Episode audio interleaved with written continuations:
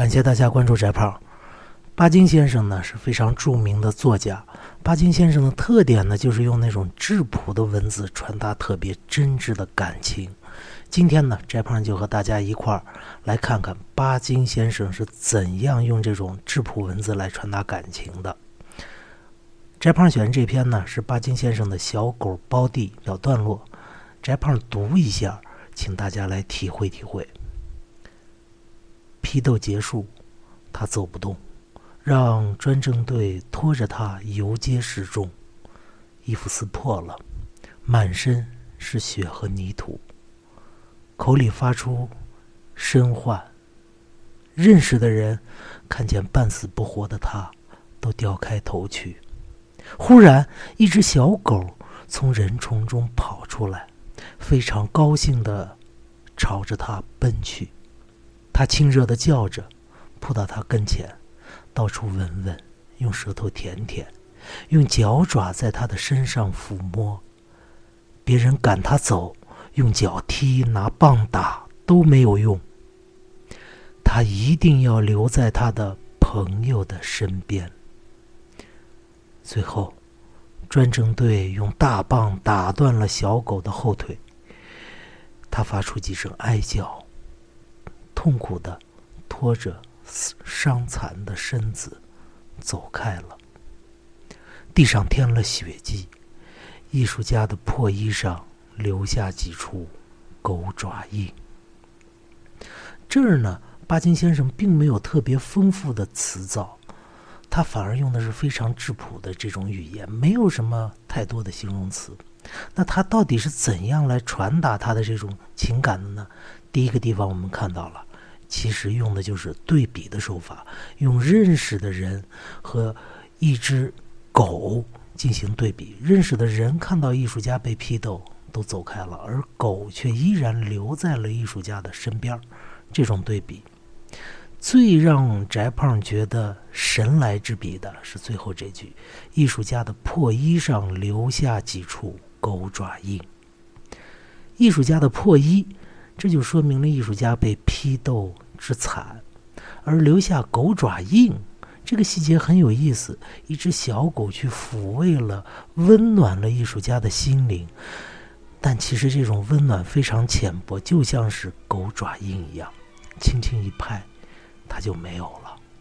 但是这种无足轻重的狗爪印，却对艺术家的心灵造成了巨大的影响。让他知道人间还是有温暖的，虽然不一定来自人。这是第一个段落。第二个段落就是巴金先生送小狗包地去解剖之后，巴金先生回来以后的一连串的感想。在我眼前出现的不是摇头摆尾、连连作揖的小狗，而是躺在解剖桌上。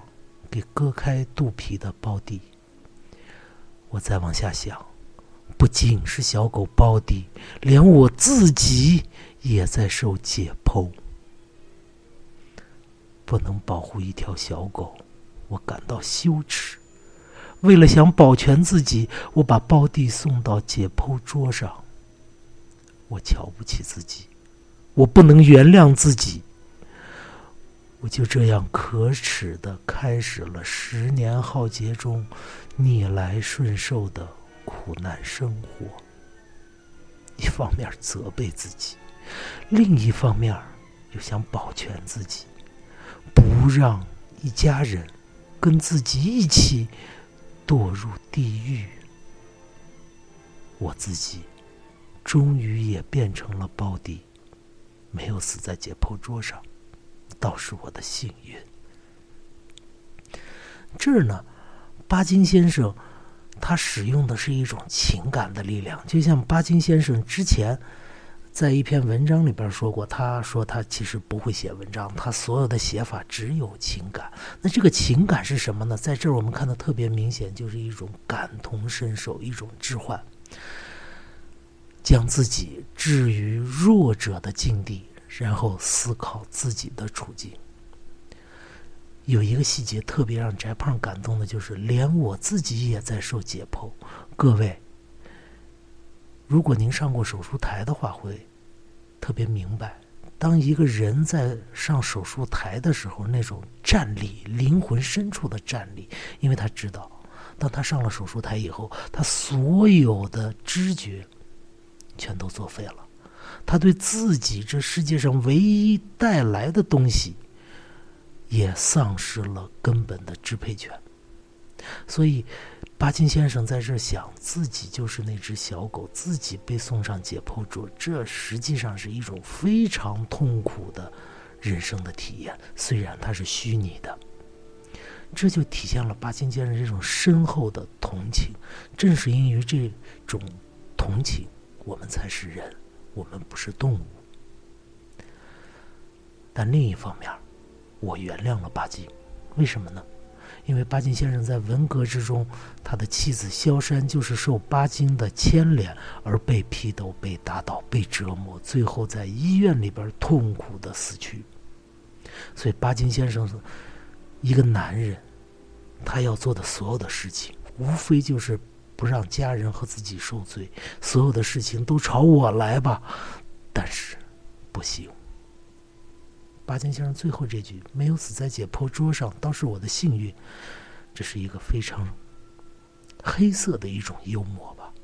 也许我那时死在解剖桌，当然这个解剖桌是一个象征的说法，指的就是十年文革那种非人的、对自己的身体甚至思想都无法支配的尴尬的这种境地。倒是我的幸运，也许那个时候我死了，那么所有的这些罪孽。也就消失了，那么我的家人也就不会受那种苦痛